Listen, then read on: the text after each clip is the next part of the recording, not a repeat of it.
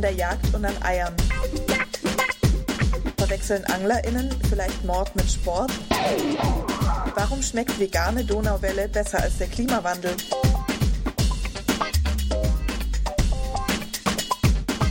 Und wird es irgendeiner Art gerecht, gehalten und getötet zu werden?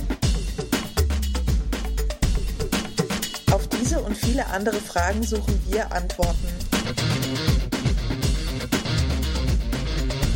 Wir sind Radio Animal Liberation Freiburg, eine offene Gruppe freier RadiomacherInnen mit der Intention, der Ausbeutung von Menschen und Tieren offensiv entgegenzutreten.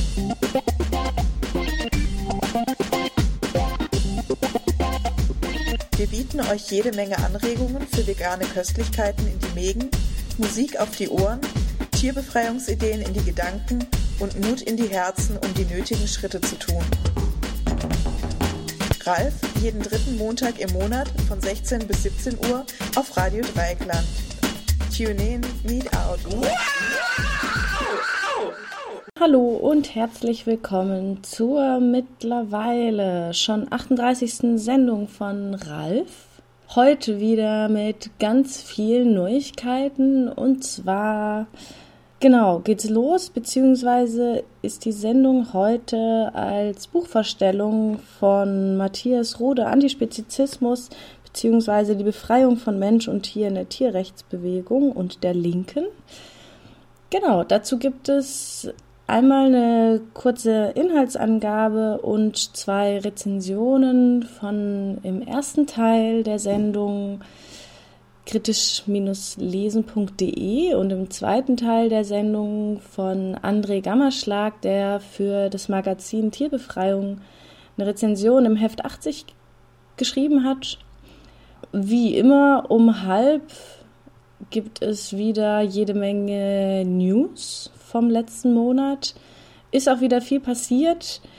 Zwischendurch gibt es vieles Gutes auf die Ohren. Heute viel von Fünfen oder FN, FN, wie auch immer ausgesprochen. Wir wünschen euch viel Spaß und es geht los mit der Inhaltsangabe des Buches. Kaum eine andere emanzipatorische Forderung verhallte im Gang der Geschichte immer wieder derart ungehört wie der Ruf nach der Befreiung der Tiere. Dabei existiert zur Thematik eine weit zurückreichende, genuin linke, theoretische und auch praktische Tradition. Die sich momentan bildende Tierbefreiungsbewegung muss als geistige Erbin früherer Bewegungen betrachtet werden, auf deren Wirken sie aufbaut. In einem Streifzug durch die Geschichte moderner emanzipatorischen Denkens wirft dieser Band deshalb einige Schlaglichter auf diese Tradition, um sie aus ihrem Schattendasein zu holen und um schon einmal gemachte Ansätze zur theoretischen Begründung einer Bewegung zur Befreiung von Mensch und Tier heutigen kritischen Denken zugänglich zu machen und sie zur Diskussion zu stellen. Im Anschluss wird die Entstehung der modernen Bewegung im Rahmen der sozialen Protestbewegung und der linken Subkultur im letzten Drittel des 20. Jahrhunderts beschrieben. Der Band zeigt auf, der Tierbefreiungsgedanke, der stets als Konsequenz, Fortsetzung und Erfüllung der auf den Menschen bezogenen emanzipatorischen Forderungen verstanden worden ist, ist genuin links.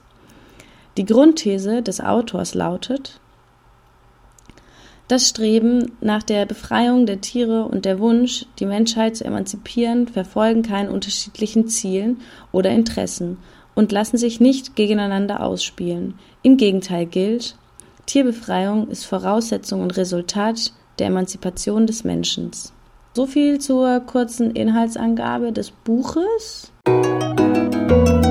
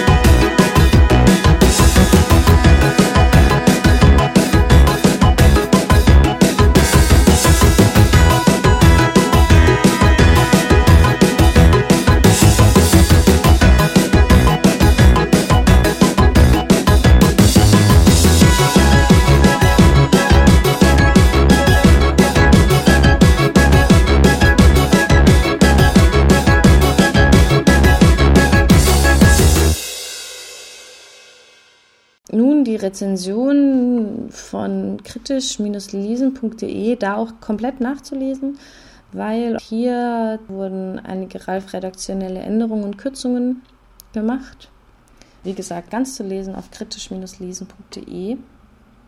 Antispezizistische Kritik richtet sich gegen die Ideologie des Spezizismus, der zufolge nichtmenschliche Tiere, weil sie in Abgrenzung zum Menschen anders sind, alle Brutalitäten preisgegeben werden dürfen, die unsere moderne, warenproduzierende Klassengesellschaft aufzubieten hat. Zitat von Seite 12 von Matthias Rude. Beim Begriff Spezizismus handelt es sich um einen Neologismus, der in Analogie zur Nennung anderer Ideologien zur Legitimation von Ausbeutung, Gewalt und Unterdrückung wie Rassismus oder Sexismus gebildet wurden. Erstmals benutzt wurde das Wort 1970 vom britischen Psychologen Richard Riders in einem Flugblatt gegen Tierversuche. Spezizismus ist notwendig falsches Bewusstsein im Marxischen und eine gelebte habituelle gesellschaftliche Praxis in Gramscis Sinne. Der Inbegriff dieser Ideologien ist vielleicht von Max Horkheimer und Theodor Adorno in der Dialektik der Aufklärung am fassbarsten formuliert worden. Der Autor Matthias Rude verweist auf folgenden Sentenz. Die Idee des Menschen in der europäischen Geschichte drückt sich in der Unterscheidung vom Tier aus. Mit seiner Unvernunft beweist sie die Menschenwürde. Zitat Ende. Allerdings kritisiert der Verfasser mit Bezug auf den italienischen Philosophen Marco Maurizi die philosophisch-idealistische Verdrehung der zufolge die falschen Vorstellungen von den nichtmenschlichen Tieren die Ursache für die Ausbeutung der nichtmenschlichen Tiere seien. Zitat Wir beuten Tiere nicht aus, weil wir sie für niedriger halten, sondern wir halten Tiere für niedriger, weil wir sie ausbeuten. Seite 183. Zitat Ende. Der Antispezizismus, also der Kampf gegen die Ausbeutung der nichtmenschlichen Tiere in der menschlichen Gesellschaft, und gegen jede Ideologie, mit der sie legitimiert wird. Bedarf also des historischen Materialismus, damit aus einem Sammelpunkt für Menschen mit berechtigter Empörung eine revolutionäre Bewegung werden kann. Die konformistische Gesellschaft blendet nicht nur bis heute die Tiere als Opfer des Zivilisationsprozesses aus, sondern führt eine stetig wachsende Zahl von Individuen zur Schlachtbank. Selbst die Linke hat die Erinnerung daran übersehen oder ignoriert. Zitat von Seite 10. Kaum eine andere emanzipatorische Forderung verhalte im Gang der Geschichte immer wieder derart ungehört wie der Ruf nach der Befreiung der Tiere. Zitat Ende. Entsprechend ist es Rude zufolge weitgehend unbekannt, dass, Zitat, die Solidarität mit Arbeitstieren als ebenfalls Ausgebeutete, dass der Verzicht auf Lebensmittel und Rohstoffe, die durch sie oder aus ihren Körpern hergestellt werden, als bewusste Zurückweisung des Status von Tieren als Produktionsmittel und Waren bereits seit den Anfängen der Entwicklung kapitalistischer Gesellschaftsformen als integrales Element revolutionärer Theorien und Praxis fungieren konnte. Nachzulesen auf Seite 11. Für eine kritische Gesellschaftstheorie, die die nichtmenschlichen Tiere nicht ausblendet und für die politische und theoretische Entwicklung der heutigen Tierrechts- und Tierbefreiungsbewegung sei die Wiederaneignung dieser eigenen Geschichte unerlässlich. Allerdings ist das als Einführung angelegte Bändchen nicht das Resultat einer umfassenden historischen Untersuchung. Vielmehr werden, Zitat, Schlaglichter auf einige wenige Persönlichkeiten und politische Strömungen, Zitat Ende, geworfen. Nichtsdestotrotz legt der Verfasser in den ersten drei von vier Abschnitten des Buches, der letztes ähm, der Geschichte der gegenwärtigen Tierrechts- und Tierbefreiung seit den 1960er Jahren gewidmet, eine imposante kleine Enzyklopädie von Eingriffen kritischen Denkens in die Geschichte der Klassenkämpfe für die Befreiung von Menschen und Tieren vor. Erste kritische Reflexionen zum Verhältnis der Menschen zu den nichtmenschlichen Tieren tauchen bereits in den Schriften der Orphiker und Pythagoreer im antiken Griechenland auf. Da Rude aber den Spezizismus als eine bürgerliche Ideologie begreift, das heißt als eine Idee, die eben jene bürgerliche Gesellschaftsformation dem Kapitalismus angehört, beginnt seine überwiegend geistes- und bewegungsgeschichtliche Darstellung zu Recht in der Zeit der von Marx getauften ursprünglichen Akkumulation. Was der Autor zutage fördert, sind zum Teil ergreifende Dokumente grenzenloser Solidarität mit allen leidensfähigen Kreaturen von Autorinnen, die den sozioökonomischen, historischen Konstellationen, in denen sie leben, intellektuell weit voraus sind. Zum Beispiel ist das Denken Rosa Luxemburgs bestimmend von einer natürlich empfundenen grundsätzlichen Verbundenheit mit allen fühlenden Wesen, man kann von einem Solidaritätskonzept sprechen, für das Speziesgrenzen keine Rolle spielen. Seite 114. In einem Brief an Hans Tiefenbach schrieb sie etwa, Zitat, Sie wissen, ich fühle und leide mit jeglicher Kreatur. Ähnlich pointiert schrieb die Kämpferin der Pariser Kommune Louise Michel, Zitat, es hängt alles zusammen, von dem Vogel, dessen Nest man zertritt, bis zu den Nestern der Menschen, die den Krieg dezimiert. Das Tier krepiert vor Hunger in seinem Loch, der Mensch stirbt daran in fernen Gegenden. Und das Herz des Tieres ist wie das Menschenherz, sein Gehirn wie das des Menschen, nämlich fähig zu fühlen und zu begreifen. Man mag noch so sehr darauf treten, die Wärme und der Funke darin erwachen immer wieder. Bis zur Blutrinne des Laboratoriums vermag das Tier Liebkosungen oder Grausamkeiten zu empfinden. Zitat Ende. Auch der organisatorische Kopf der sogenannten Frankfurter Schule, Max Horkheimer, bestätigt die beiden Revolutionärinnen, als er folgende Zeilen notierte. Zitat eigentlich ist ja die Solidarität, die wir mit den Menschen in Not fühlen, dieselbe wie die mit dem Tier. In der Qual erweist sich ihre Identität und das W fließt zusammen. Jede Theorie der Gesellschaft und jede Bewegung, die den gegenwärtigen Zustand aufheben will, muss also auf einer, wie Max Horkheimer sie ne-, bezeichnet, Solidarität des Lebens überhaupt, Zitat Ende, gründen.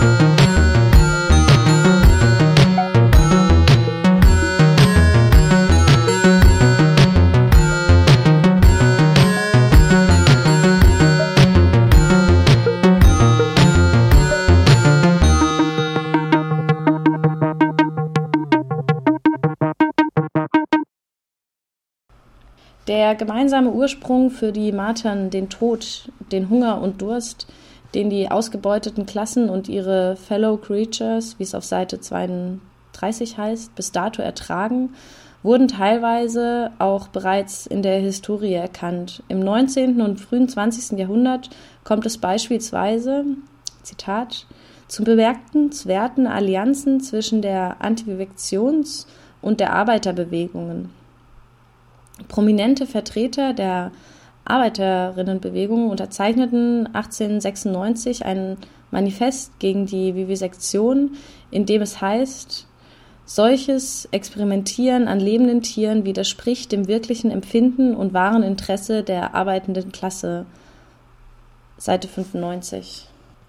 Die Lektüre und der Reichtum an historischen Fakten belegen hinlänglich dass die antispezizistische Bewegung keineswegs wie von zahlreichen ihrer bürgerlichen und linken GegnerInnen behauptet wurde und wird, einen, einer konservativen, esoterisch-religiösen oder gar reaktionären Tradition entstammt.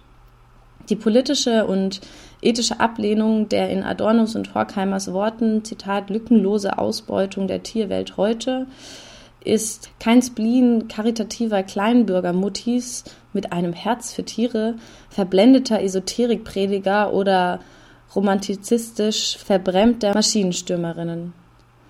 Die historischen VorläuferInnen der heutigen Tierrechts- und Tierbefreiungsbewegung waren in zahlreichen und verschiedenen progressiven Bewegungen verankert. Der besondere Wert des Buches liegt darin, die Verknüpfung von sozial-revolutionären Gedankengut mit der Ablehnung der Ausbeutung und Herrschaft über nichtmenschlicher Tiere offenzulegen. Auch der häufig als unumstößlicher Beweis für dessen rückständigen Charakter angeführte Verweis auf die mutmaßliche Nähe der Tierrechts- und Tierbefreiungsbewegung zur Lebensreformbewegung entpuppt sich bei genauer Betrachtung als nicht haltbar. Rude zeigt, dass letztere erstens neben einem regressiven und auch proletarischen Flügel besessen hat, der zum Beispiel den Vegetarismus propagierte. Und zweitens gelingt es dem Verfasser auch deutlich zu machen, was für andere soziale Bewegungen selbstverständlich ist, bei der Bewertung der Tierrechts- und Tierbefreiungsbewegung aber übersehen wird. Die politischen Kräfte, die sich für ein Ende des Töten von nichtmenschlichen Tieren einsetzen, stammen wie bei jeder anderen Bewegung auch aus unterschiedlichen politischen Strömungen.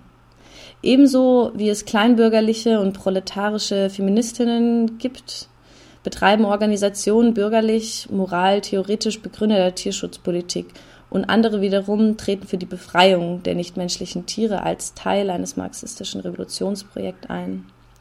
Die Tierrechts- und Tierbefreiungsbewegung in der Bundesrepublik grenzt sich von Beginn an von den utilitaristischen Positionen eines Peter Singers ab der für gewöhnlich von Außenstehenden und politischen GegnerInnen zum Vater des Tierrechtsgedankens stilisiert wird.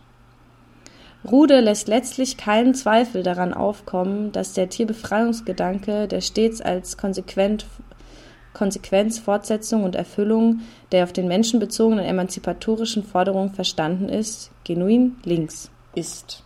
Dass etwa Forderungen nach Tierrechten auch von bürgerlichen Kräften aufgegriffen worden sind und immer noch vertreten werden, ändert daran nichts.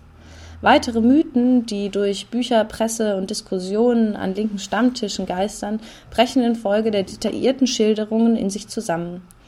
Antispezizistinnen haben beispielsweise nie, Zitat, eine Gleichstellung anderer Tiere mit den Menschen oder ähnliches gefordert, Hierbei handelt es sich um ein Missverständnis und bisweilen, so muss man hinzufügen, um ein politisch beabsichtigtes Missverständnis. Zitat Ende, Seite 17. Das Gegenteil ist bis dato der Fall gewesen. Der Kampf für die nichtmenschlichen Tiere war historisch immer auch einer für die Menschen. Die Bewegung zur Befreiung der Tiere sieht ihre Forderungen traditionell als logische Fortsetzung und Konsequenz der großen emanzipatorischen Imperative, nachzulesen auch auf Seite 12.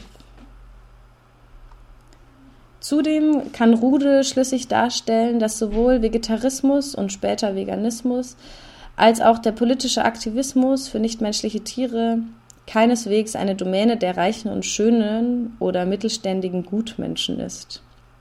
Zitat Schon im 17. Jahrhundert spielte das Zurückweisen des Verzehrs von Tierfleisch als Teil von Klassenkämpfen gegen die Herrschaft des Adels eine Rolle und wurde damals auch bereits als Akt der Solidarität mit den Unterdrückten begriffen sowie als Ausdruck des Bestrebens, eine Gesellschaft ganz ohne Ausbeutung zu, zu schaffen.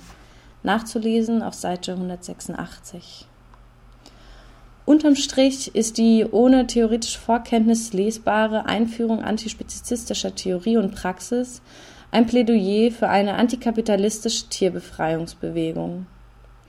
Folglich steht für den Autor auch die Erkenntnis nicht zur Disposition, dass eine befreite Gesellschaft weder ohne die kollektive Verfügungsgewalt über die Produktionsmittel noch mit Schlachthöfen zu haben ist.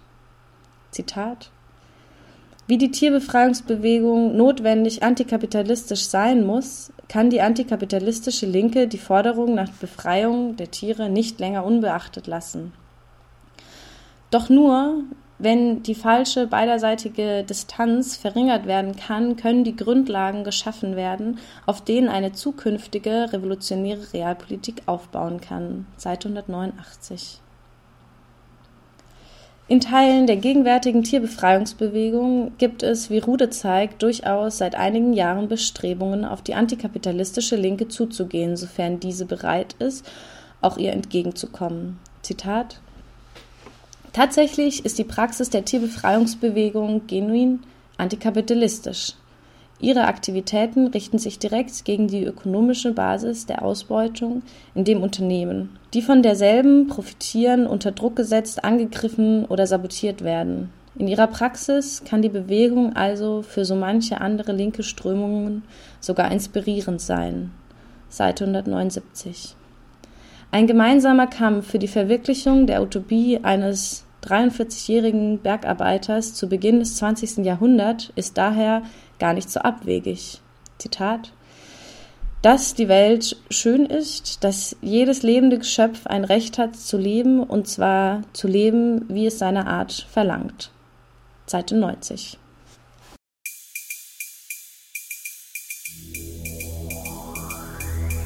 And now? Radio Animal Liberation. The News. In Polen wurden Anfang November einige Füchse aus einer sogenannten Pelzfarm befreit. Vom 8. auf den 9. November wurden aus einer sogenannten Pelzfarm in San Marco bei Ravenna in Italien etwa 2500 Nerze befreit. Dem Tierbefreiungsaktivisten Kevin O. drohen bis zu sechs Jahre Gefängnis für das Mitführen von gewöhnlichen Werkzeugen im Auto. Was absurd klingt, könnte für Kevin O. bald bittere Realität werden. Die US-amerikanische Justiz versucht an Kevin ein Exempel zu statuieren, indem die Anklage bezüglich des weiteren Prozessverlaufs eine Verknüpfung zu seinem bekannten Tierrechtsaktivismus herstellt. Alleine deshalb kann der Staat das Strafmaß auf sechs Jahre erhöhen. Selbst bei einer positiven Entwicklung des Verfahrens droht ihm, dass er die nächsten zweieinhalb Jahre in einem staatlichen Gefängnis verbringen muss. Zweieinhalb Jahre für den Besitz bzw. das Mitführen von einfachen Werkzeugen. Nachdem Kevin und Tyler drei Monate ihres Lebens im Woodward County Jail verbringen mussten, gab es am Mittwoch, den 6. November, eine weitere Vorverhandlung mit folgendem Ergebnis. Tyler wurde ohne Bewährungsauflagen die Entlassung angeboten. Das bedeutet, Tyler ist wieder frei. Hingegen sitzt Kevin immer noch im Knast. Nach dem achttägigen Hungerstreik von Kevin O. hat der Gefängnisleiter Michael Waterworth des Woodward County Jails das Bücherverbot endlich aufgehoben, nachdem Kevin in acht Tagen fast 20 Pfund an Gewicht verloren hatte, nun der verdiente Erfolg. Kevin hat seinen Hungerstreik mit sofortiger Wirkung beendet. Die Stop Vivisection Kampagne ruft vom 1. bis zum 8. Dezember 2013 zu einer globalen Aktionswoche gegen Versuchstiertransporte auf. Gemeinsam mit dem internationalen Netzwerk Gateway to Hell möchte die Kampagne insbesondere der Fluggesellschaft Air France KLM unübersehbar deutlich machen, ihre Profite auf Kosten von Tieren dürfen auf keinen Fall toleriert werden. Ende Oktober wurden 26 Enten aus einer Entenmast in Ostdeutschland befreit. Die israelische staatliche Fluggesellschaft El Al verweigerte sich im Oktober, 90 Langschwanzmakaken in die USA zu fliegen und bekam vom obersten Gerichtshof Israels den Rücken gestärkt, wohl auch aufgrund der anhaltenden Proteste von TierversuchsgegnerInnen weltweit weigern sich immer mehr Fluglinien, Versuchstiere zu transportieren. In der Entscheidung wird darauf beruht, dass zahlreiche Fluglinien weltweit keine Affen mehr zur Versorgung der Tierversuchslabors transportieren und somit allein schon deshalb die Weigerung von El Al angemessen sei. Zudem dürfen ab 2015 laut Erlass des israelischen Umweltministeriums keine Wildtiere für Tierversuche ins Ausland transportiert werden, worauf sich die Fluggesellschaft schon jetzt beziehen darf. Mit El Al ist eine weitere größere Fluggesellschaft aus dem Geschäft mit dem Transport von Tieren zu Versuchszwecken ausgestiegen. Die Fluglinie Air France fliegt allerdings immer noch Primaten in den Tod. Am 30.10. wurde Kevin O. in Isolationshaft im Woodward County Jail verlagert. Er ist nun seit sieben Tagen im Hungerstreik, um gegen die Gefängnismaßnahme zu protestieren, dass er und Tyler L. im Knast keine Bücher empfangen dürfen. Die Gefängnisleitung reagierte auf den Hungerstreik damit, ihn mit für Knastverhältnisse außergewöhnlichen Mahlzeiten zu demoralisieren oder ihm medizinische Zwangsernährung anzudrohen. Die beiden Tierbefreiungsaktivisten Kevin und Tyler wurden am 14. August dieses Jahres im Staatsgebiet von Illinois inhaftiert. Ihnen wird der Besitz von Einbruchswerkzeugen vorgeworfen. Seither sitzen sie im Woodford County Jail. Eine erfreuliche Nachricht. 19 Tage nach einem Masseneinbruch in ein Tierversuchslabor und der Befreiung etlicher Individuen gibt das betreffende Labor in São Roque in Brasilien bekannt, dass es aufgrund des entstandenen wirtschaftlichen Schadens ihre Arbeit einstellt und schließt. Am 20. Oktober werden etwa 1000 Nerze aus den Käfigen einer Farm in Løgstør, Dänemark befreit. Knapp ein halbes Jahr ist es her, als ca. 30 AktivistInnen den Betrieb der Firma Wiesenhof durch ihre Blockadeaktionen störten. Wir berichteten darüber. Am 24. Oktober begann nun die Gerichtsverhandlung gegen vier der AktivistInnen. Ihnen wird Hausfriedensbruch und Nötigung vorgeworfen. In der Nacht auf den Mittwoch, den 22. Oktober, wurden in Bordeaux die Schlösser von vier Pelzläden und einem Geschäft für Stopfleber verklebt. Ebenfalls am 22. Oktober wurde Victor Padello aus dem Knast entlassen. Victor saß eine Strafe von drei Jahren und sechs Monaten ab, nachdem er wegen Brandstiftung an einem McDonalds, Entglasung eines Restaurants und der Versendung mutmaßlicher Drohbriefen an PelzladenbesitzerInnen und andere Tierausbeutende beschuldigt befunden wurde. Victor saß seit seiner Festnahme im August 2011 ein. Vom 17. bis zum 19. Oktober kam es in São Roque in Brasilien zu einer spektakulären Aktion. Nach einer Protestveranstaltung gegen Tierversuche mit etwa 500 Menschen brachen nachts etwa 100 Aktivistinnen in das von Demonstrantinnen belagerten Tierversuchslabor ein und befreiten 178 Hunde und sieben Kaninchen. Zudem wurden Türen, Fenster und Computer zerstört und alle gefundenen Akten mitgenommen. Am nächsten Tag, den 19. Oktober, als die Polizei einen erneuten Versuch in das Labor zu gelangen verhinderte, kam es zu Ausschreitungen.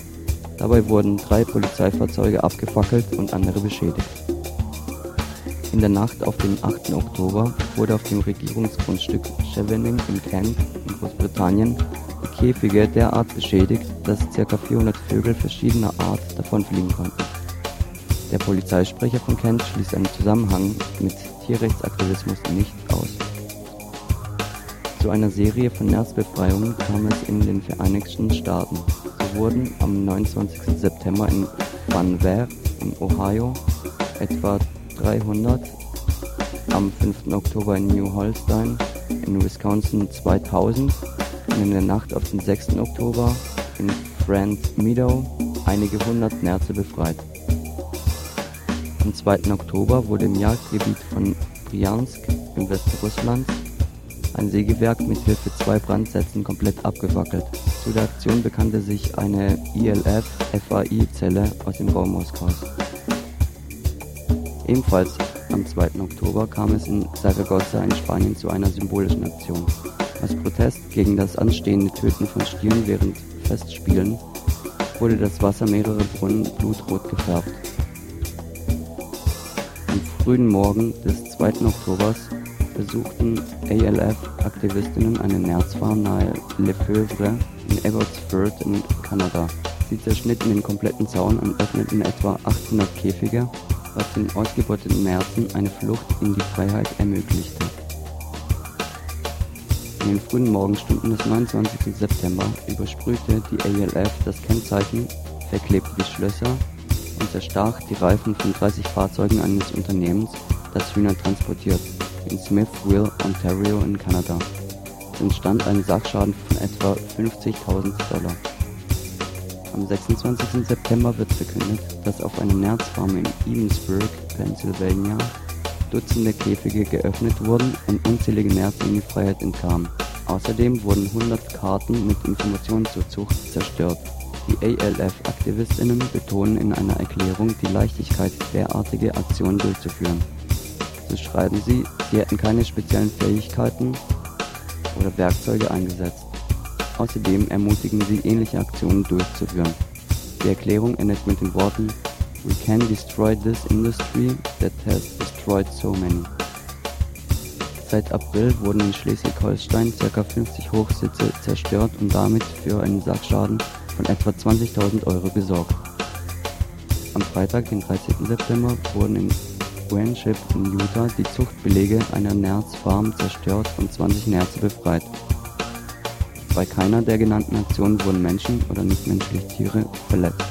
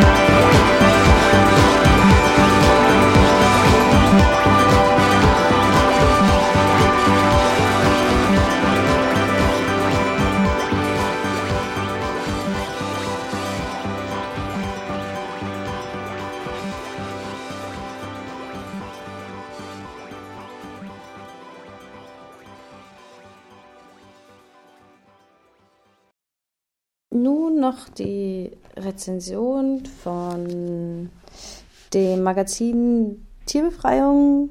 Dies ist auch nachzulesen in voller Länge im Heft 80. Auch hier einige Kürzungen bzw. reif-redaktionelle Veränderungen. Die ist von André Gammerschlag. Schon früh haben einige Größen linker Bewegungen die vegetarische Lebensweise propagiert, Analogien zwischen der Ausbeutung von Menschen und anderen Tieren erkannt oder das gewalttätige Mensch-Tier-Verhältnis problematisiert. Doch nur selten wurden diese Anliegen in der Sekundärliteratur aufgegriffen, weshalb sie in Vergessenheit geraten sind.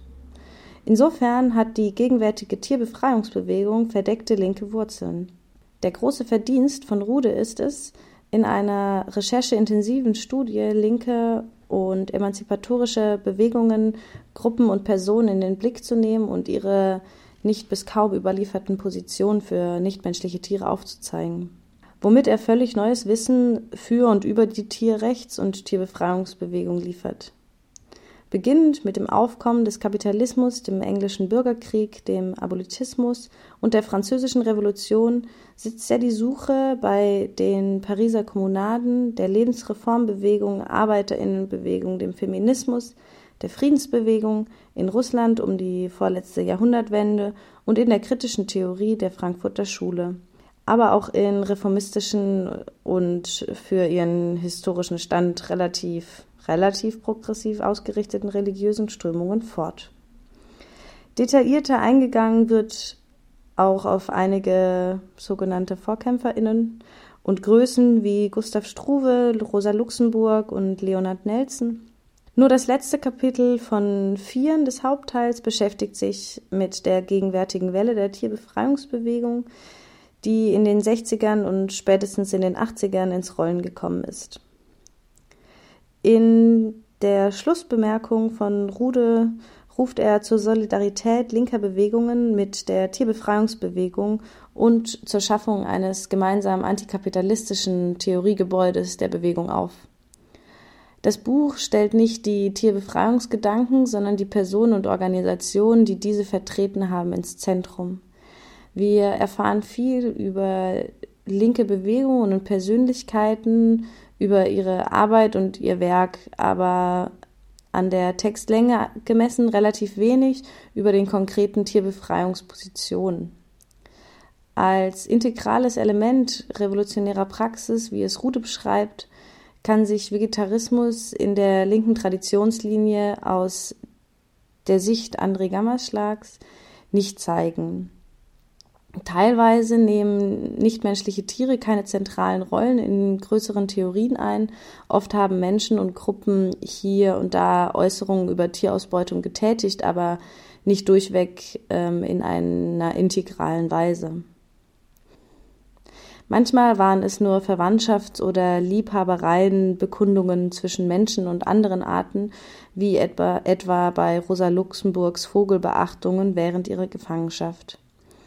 Entgegen der Implikation des Buchtitels handelt es sich bei den linken Positionen nur selten um solche, die aus heutiger Sicht mit Tierrechten, Tierbefreiung oder Antispezizismus betitelt werden würden.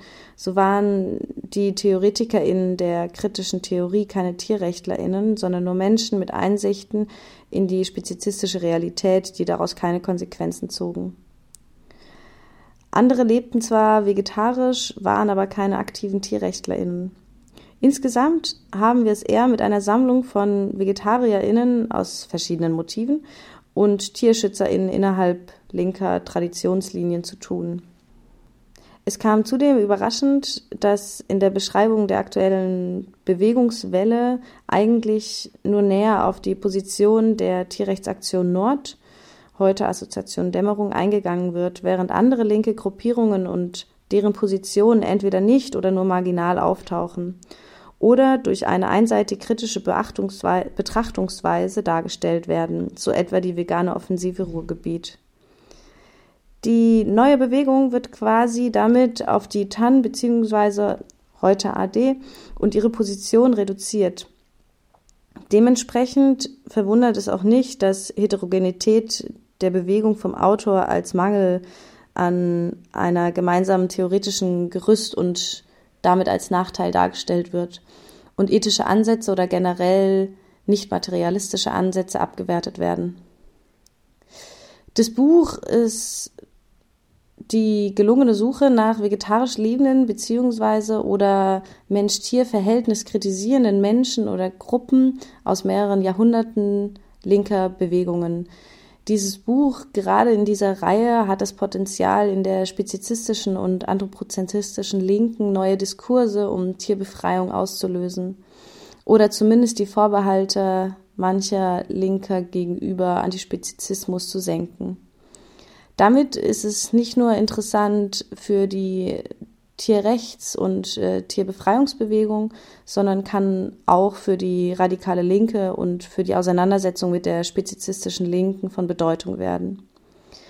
Das Buch stellt ein absolutes Novum dar, denn nie zuvor wurde versucht, die Traditionslinie in einem deutschsprachigen Werk zu rekonstruieren dieser Arbeit und diesem Verdienst tun die Kritikpunkte keinen Abbruch, weshalb das Buch aber auch dessen nicht völlig unkritische Lektüre definitiv zu empfehlen ist. Ja, das ist das, was André Gammerschlag in der Tierbefreiung dazu zu sagen hatte.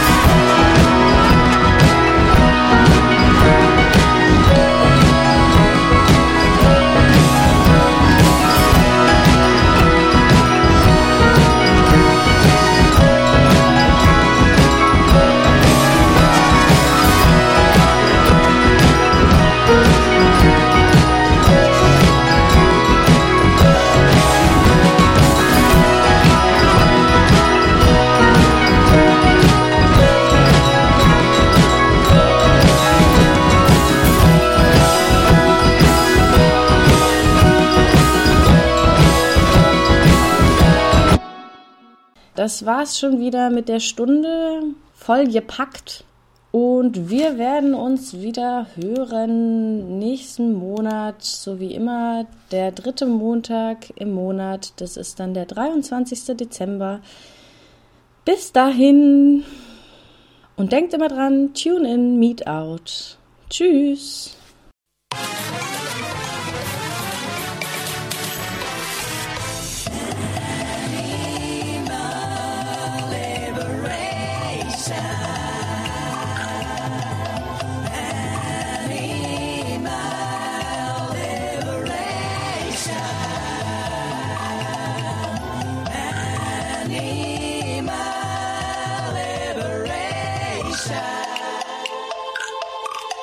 Radio Animal Liberation. Freiburg. Tune in, meet out.